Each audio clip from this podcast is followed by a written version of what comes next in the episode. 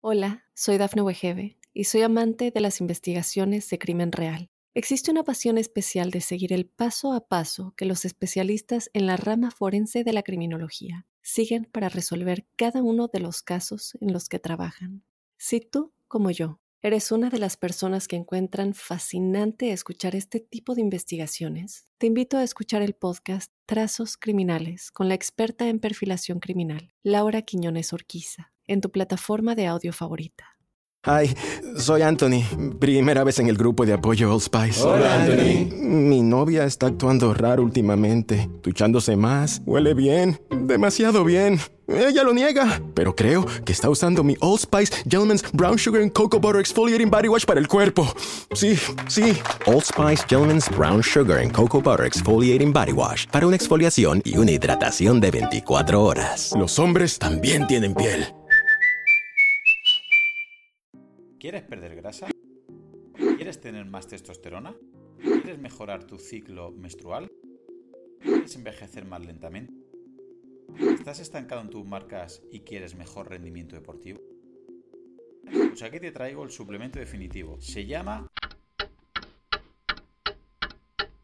Mentira, no existe. Pero sí puedes conseguir todo eso si mejoras tu salud mitocondrial. Estás viendo el primero de una serie en los que intentaré mostrar probablemente lo que más influye en nuestra salud. Pero para ello tenemos que empezar desde abajo, desde la base de la pirámide. Tengo muchos consejos prácticos para tu salud, pero antes te tengo que hablar de salud mitocondrial.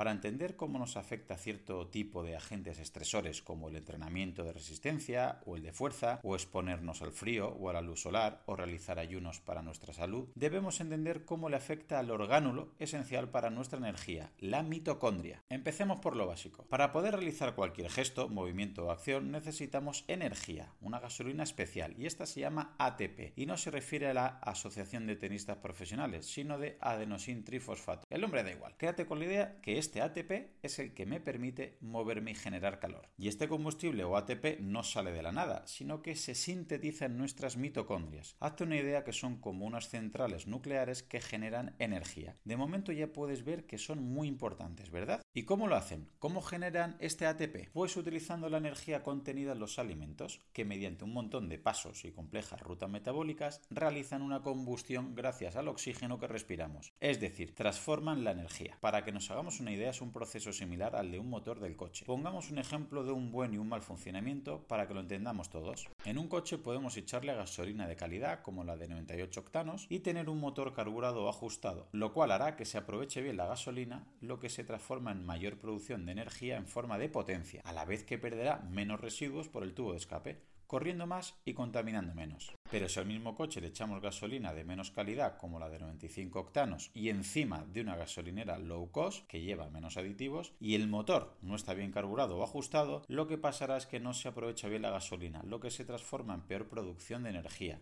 y lo que se traduce en menor potencia, a la vez que perderá más residuos por el tubo de escape, corriendo menos y contaminando más. Pues en nuestro cuerpo pasa algo muy parecido. A un cuerpo podemos darle comida de calidad, como alimentos naturales, frescos y de cercanía, y tener unas mitocondrias bien carburadas o ajustadas, lo cual hará que se aproveche bien la comida, lo que se transforma en mayor producción de energía en forma de ATP, a la vez que perderá menos residuos de dióxido de carbono y agua, teniendo más energía para tu organismo y con menos acumulación de radicales libres. Y si está todo en orden, tendrás mitocondrias eficientes y tendrás energía al despertar. Tu sistema inmune podrá luchar contra agentes infecciosos y tu descanso nocturno mejorará. Pero si al cuerpo le damos comida de menos calidad como los ultraprocesados y nuestras mitocondrias no están bien carburadas o ajustadas, lo que pasará es que no se aprovecha bien la comida ni el oxígeno inspirado, lo que se transforma en peor producción de energía, lo que se traduce en menos energía en mi cuerpo. A la vez iré acumulando un exceso de radicales libres, que son moléculas muy corrosivas, responsables del deterioro del motor para entendernos. Por lo que estas mitocondrias serán poco eficientes y empezarán a florecer distintos problemas y a manifestarse de múltiples maneras, llegando a ser peligrosas para mi salud. Entenderás de momento que un mal funcionamiento de las mitocondrias puede acarrear una falta de energía para llevar a cabo los procesos propios de las células, los tejidos, los órganos y los sistemas, lo que por lógica puede acarrear problemas y enfermedades que luego veremos. Así que un buen funcionamiento de las mitocondrias parece una pieza básica en esta compleja ecuación llamada salud. Pero para para comprender el proceso debemos recordar el origen. Supongo que ya se te habrá olvidado, pero estoy seguro que te enseñaron en el cole y en el instituto que hace miles de millones de años las células y bacterias eran anaeróbicas, es decir, no necesitaban oxígeno, y las mitocondrias iban por libre, no tenían pretendientes, no suscitaban ningún tipo de interés en un mundo sin apenas oxígeno, por lo que teníamos dos organismos separados, las células anaeróbicas, es decir, que no usaban oxígeno por un lado, y las mitocondrias aeróbicas, es decir, que necesitaban oxígeno por otro. Pero se produjo un evento que cambió la vida, la gran oxidación, también llamada la catástrofe de oxígeno, crisis de oxígeno, holocausto de oxígeno o revolución de oxígeno. ¿Y qué sucedió? Pues una especie de cambio climático, que hizo de esa acumulación un exceso de oxígeno, matando a aquellas células que el oxígeno les era tóxico, por lo que estas células anaeróbicas necesitaban urgentemente poder captar oxígeno para adaptarse a una nueva atmósfera rica en oxígeno. ¿Y qué tuvieron que hacer? Renovarse o morir. Se unieron célula y mitocondria, así se complementaban. La mitocondria producía energía para la célula y la célula la protegía. Eran un matrimonio perfecto.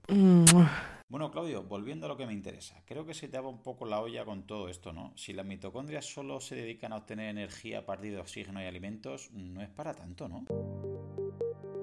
Error triple. 1. Probablemente no comas tan bien como crees. Te explicaré los nutrientes favoritos de tus mitocondrias. 2. Probablemente no respires tan bien como crees y seguramente te cueste creerlo. No te preocupes, a lo largo de esta serie te lo explicaré y veremos tipos de respiración como los métodos Buteyko y Wim para que veas de lo que hablo. Y error 3. Las mitocondrias no solamente te generan energía, participan en otros muchos procesos. Nuestras mitocondrias y por lo tanto nosotros mismos nos beneficiamos del ejercicio, de la meditación, del sueño, de la luz del sol y de hábitos alimenticios particulares.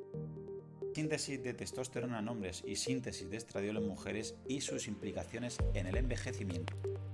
Identifican a las mitocondrias como centrales en la inducción de la inmunidad. Muestran cómo las mitocondrias también regulan activamente las respuestas inmunitarias innatas contra infecciones.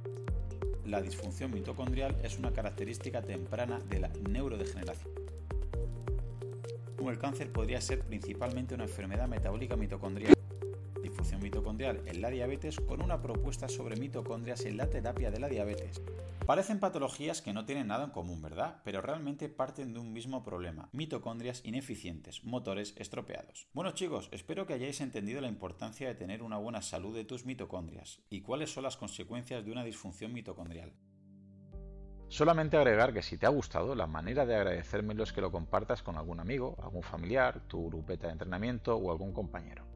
Si ves interesante el contenido y quieres escuchar los próximos episodios, suscríbete en tu reproductor de podcast habitual. También recordarte que me puedes encontrar en Instagram, Facebook y sobre todo YouTube, Twitter o en mi blog Profe Claudio Nieto, donde intento compartir información que creo interesante aclarar y divulgar.